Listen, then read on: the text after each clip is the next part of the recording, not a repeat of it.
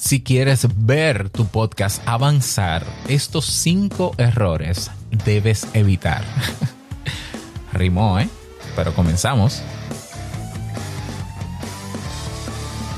¿Estás interesado en crear un podcast o acabas de crearlo? Entonces estás en el lugar indicado porque en este programa tendrás claves, técnicas, herramientas, aplicaciones y respuestas para que lleves tu podcast al siguiente nivel y contigo tu anfitrión, podcaster y soloprenur que ha hecho del podcast su mejor medio para vivir, el del apellido japonés pero dominicano hasta la tambora, Robert Sasuki. Abre bien tus oídos porque esto es podcast. Hola, ¿qué tal estás? Bienvenido, bienvenida a este nuevo episodio de Esto es Podcast 2.0. Yo soy Robert Sasuki y en el día de hoy vamos a conversar sobre errores que debes evitar si quieres que tu podcast avance. ¿Eh?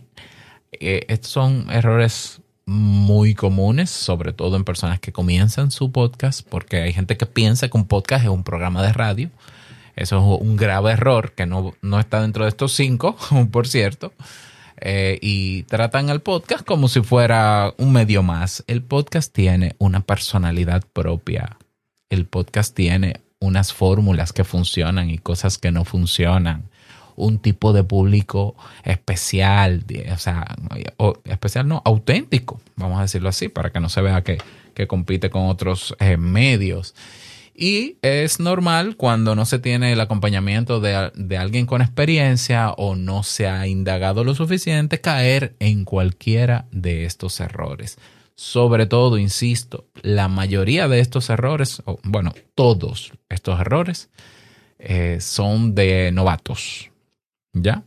Si tú que escuchas este episodio y te identificas con alguno de estos errores y no eres novato, es decir, no estás, pues corríjalo yo creo que, o sea, el objetivo de este episodio es que puedas eh, corregir esto y avanzar con tu podcast. Esa es mi intención con este programa. Así que vamos inmediatamente con el error número uno que tienes que evitar si quieres que tu podcast crezca o avance. Uno, no tener un propósito claro. Es un error. ¿Ya? Eh, no tener definido cuál es el objetivo de tu programa. Recuerda que los objetivos se redactan con un verbo, con una acción. que tú quieres lograr con tu podcast? Impactar, reflexionar, motivar, inspirar, educar, analizar, descubrir, describir, conocer, hay gente que empezó su podcast y no definió un objetivo. Entonces, ¿cuál, cuál es la importancia de tener un why, que es el objetivo, un por qué?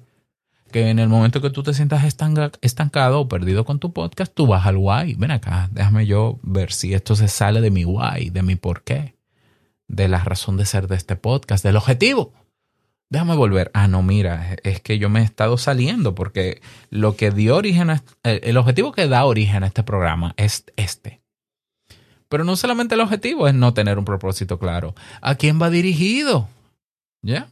Un error muy común es que la gente quiere que su podcast lo escuche todo el mundo. No, no, yo quiero que me, está para todo el mundo. A ver, una cosa es que en la práctica tu podcast lo escuche cualquier persona de cualquier rango de edad con las características que sea, eso es posible. Y otra cosa es que tú comiences dirigiendo tu podcast a un segmento. Tú, tú, no puedes controlar quién te escucha, pero sí tú puedes controlar cómo preparas tu programa en función de quien tú quisieras que te escuche. Y hay podcasts que quieren que sea para todo el mundo. Eso puede ser un resultado, pero el problema es, ¿trabajarías tú un tema con un lenguaje que lo puede entender una persona de 50 años, pero que no lo puede entender uno de 18? ¿Lo ves? Ah, hay el, el público objetivo, el a quién va dirigido, afecta hasta el cómo se presenta un tema en el podcast. ¿Ya? Y no tener un propósito claro también implica no saber cuál es el valor que yo aporto a mi audiencia. ¿Qué utilidad tiene tu podcast o significado? ¿Qué utilidad o significado tiene tu podcast para quien lo escucha? Ojo, entretener es un significado y es útil. Hay gente que necesita entretenimiento. Pero hay podcasts que dicen, aquí hablamos de todo un poco. Ah, muy bien, tú hablas, pero, pero ¿qué tú quieres lograr hablando de todo un poco? No, yo lo que quiero es eh, dar mi opinión, desahogarme, que esta sea mi terapia. Ah, bueno, pues muy bonito. Yo espero que, que escuchándote tú mismo en tu podcast te, te sientas realizado. Porque para mí no es útil verte haciendo una autoterapia. Ya, ¿lo ves? Entonces, claro, mi podcast no avanza. Bueno, porque tu podcast es para ti. ¿Para dónde tú quieres que avance? Debería avanzar si te gusta a ti. Entonces, para avanzar necesitamos tener un propósito claro, objetivo definido, a quién va dirigido y el valor que se aporta a la audiencia. Todo lo demás en el podcast depende de esa base. Error número dos. No cuidar la calidad del audio. Sea tu podcast en audio o video, lo más importante es el audio, es el sonido.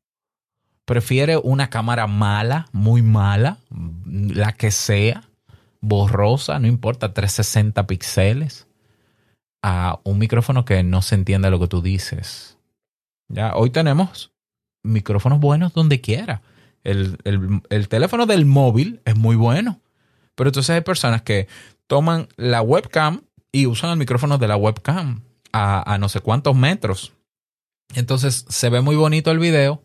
Hiciste una bonita inversión en el caso del podcast en video en escenografía, pero no se te entiende. O estás en una habitación que no tiene un mínimo de tratamiento acústico para que el eco no, no entre dentro del micrófono, la reverberación, y entonces parece que estás en una catedral y no se te entiende. Lo importante en el podcast a nivel técnico es el audio, es el sonido. El, el video es secundario. En el podcast el video es secundario. Pero te voy a decir algo más. No importa el video que tú hagas, tú puedes hacer videos documentales, el que tú quieras, no tiene que ser un podcast el sonido es más importante que el video, siempre. Investígalo, no me creas a mí. El sonido, el audio es más importante siempre. ¿Ya? Y el sonido, a nivel de tecnología y de avance, siempre ha estado por delante del video. Ahora, ahora hace unos años tenemos cámaras Full HD en los celulares, pero los buenos micrófonos han existido durante más de 60 años, 70 años. Esa tecnología va por delante. Entonces, a ver, que, me enrollo. Evita, o sea, lo básico es que tu audio se entienda, que lo que tú dices se entiende. Lo segundo, básico e importante, es que se entienda claramente. No te estoy pidiendo que compres un excelente micrófono, el mejor del mercado. Eh, ojo, el mejor del mercado no necesariamente es el más adecuado para tu podcast. Eh, puede ser, qué sé yo, el, maono. Sí, sí, dale, no importa. Se escucha, se, entiende, sí. Tiene buen volumen, sí. Tú puedes acercarte al micrófono sin que explote el micrófono, sí. Ok, ahora búscate algunas sábanas, algunas espumas, colócate frente a ellas y habla y trata de que no haya un eco tremendo que ingrese al micrófono. ¿Está pasando? Sí, dale, perfecto, ya puedes seguir. ¿Ya? Cuidar la calidad del audio es vital. Error número tres que debes evitar. No investigar ni preparar los temas. Ay, Dios mío, hay gente que de verdad cree que el mejor podcast es el que se improvisa. No es verdad, pero en absoluto.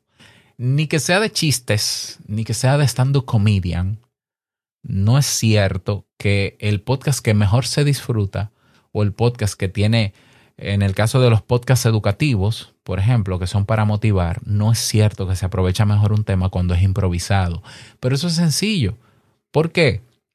Porque nuestro cerebro cuando estamos improvisando lleva la delantera en lo que se está pensando y, la, y luego uno va soltando palabras y se quedan muchísimas cosas importantes que decir. Pero como yo creo que domino el tema, y soy experto en el tema y lo que yo diga es palabra de Dios, entonces yo voy a empezar a hablar. No, yo, yo simplemente defino el título y arranco. Uy, uy, uy, uy, uy, uy. Eso quiere decir que no tienes claro el objetivo de tu programa y que no estás tomando en cuenta el valor que se aporta. Volvemos al error número uno, gravísimo. Entonces, por un tema de yo quiero que el valor se note y yo estoy educando con mi podcast, prepara los episodios de tu podcast, investiga, ya, para que no pases tampoco como un ignorante y como un ridículo o ridícula. Que la gente diga, este dice que es tal cosa, pero dice la cosa sin fundamento. Incluso yo mismo lo investigué y es mentira. Me voy, no voy a escuchar esto. Y, y, repito, yo soy de los que piensa que incluso los podcasts de entretenimiento deben prepararse. Debe haber un guion. Y cuando digo un guion, no es que se lea todo como mínimo una escaleta, pero eso es un guion. Un guion es una estructura de qué vamos a hablar primero, qué va a seguir después, qué vamos a hablar al final, para que se cumpla el cometido de ese episodio y para que el valor se perciba, que se prepare. Yo escucho podcasts de comedia. Por ejemplo, escucho Escuela de Nada, escucho El Cuartico, que coincidencialmente son de venezolanos. Y lo que me gusta de ellos es que ellos preparan e investigan sobre un tema o más de un tema y lo presentan en su podcast como si ellos fueran expertos, eh, pero con el toque de comedia. Y, y qué interesante, porque no están desinformando, improvisan sobre el guion, que es diferente, les sale muy bien y entretienen y educan. Y es una mezcla excelente. Bueno, y por eso son los podcasts que son y son exitosos. Porque investigan y preparan sus temas. Porque no solo improvisan. ¿Ya? Ok, entonces error número cuatro. Un error importante que no, que, que, evita que tu podcast avance es no ser constante o consistente. ¿Ya? Si te comprometiste y anuncias en tu podcast que cada lunes tenemos un nuevo episodio, cada lunes estén ahí el nuevo episodio. Porque si no, la gente no te va a creer, la gente se va a sentir mal, la gente va a decir, este está bromeando conmigo, eh, él publica cuando le da la gana. Y, y, muchos usuarios lo ven como una falta de respeto porque tú, me está, tú eres quien me prometes que me vas a dar un episodio los lunes. Y si no me lo das, eres tú el que está fallando. Entonces yo estoy en mi derecho de, de incomodarme y de suscribirme, porque no estoy obligado a estar en un podcast donde solo se toma en cuenta lo que diga el que produce. No, no, el usuario de podcast tiene que tomarse en cuenta porque ¿quién escucha el podcast si no es el usuario, el oyente? ¿Mm? Ah, no, y mira, eh, todos estos errores los he cometido yo. O sea, yo me acuerdo en el 2013 en diciembre que yo comienzo a hacer pruebas con Te invito a un café, yo me acuerdo que decía, este podcast no tiene fecha eh, de publicación, sino que yo iré publicando cuando pueda. Eh, entonces, nada, tremendo error, que al final lo abandoné por dos años porque no me veía ni mi mamá, pero ¿cómo me va a ver mi mamá si, si no sabe ni cuándo yo publico? Entonces, ser consistente es importante. Y para eso hay maneras, hay técnicas. El, tener un backup o tener episodios siempre en reserva para que no te quedes un día sin publicar. Organizarte en ese sentido. ¿Ya? Y error número 5, que es muy básico, que lo vemos todos los días en las redes sociales y cada vez que yo lo veo yo vuelvo y me río. Señores, el competir hace que tu podcast no avance. O sea, hoy tenemos podcasts que acaban de salir al mercado diciendo que son el podcast número uno en el mejor podcast de tal categoría, el podcast más visto de no sé qué. Como que esa, esas ventajas competitivas son la gran cosa en este, en este medio. ¿Ya? Podcasts que dicen que son pioneros, que salieron en 2019 y tú te quedas como que, pero pionero en qué? Somos un podcast pionero. Eh, cuando nosotros empezamos había muy pocos podcasts. En el 2019 había más de un millón de podcasts. Lo que pasa es que son gente que tampoco investigan dónde están metidos y quieren adueñarse porque quieren competir por un tema de ego, meramente. Y no hay algo que atrase más a un podcaster que su ego por competir y querer compararse con otros podcasts. Tu podcast no es el número uno en nada. Tu podcast será el favorito de tu audiencia tu podcast no es mejor que otro podcast en su categoría, porque cada quien Escucha el podcast que le interesa y probablemente tu podcast y el mío comparten la audiencia. Y no son necesariamente mejor uno que otro, son diferentes. Y lo mejor que le puede pasar a tu podcast no es posicionarse ni, ni en primer lugar en ninguna categoría de ningún ranking de mierda. Lo mejor que le puede pasar a tu podcast es cooperar y colaborar con otros podcasters de la misma categoría de tu podcast. Es la, es la estrategia más inteligente que puede existir.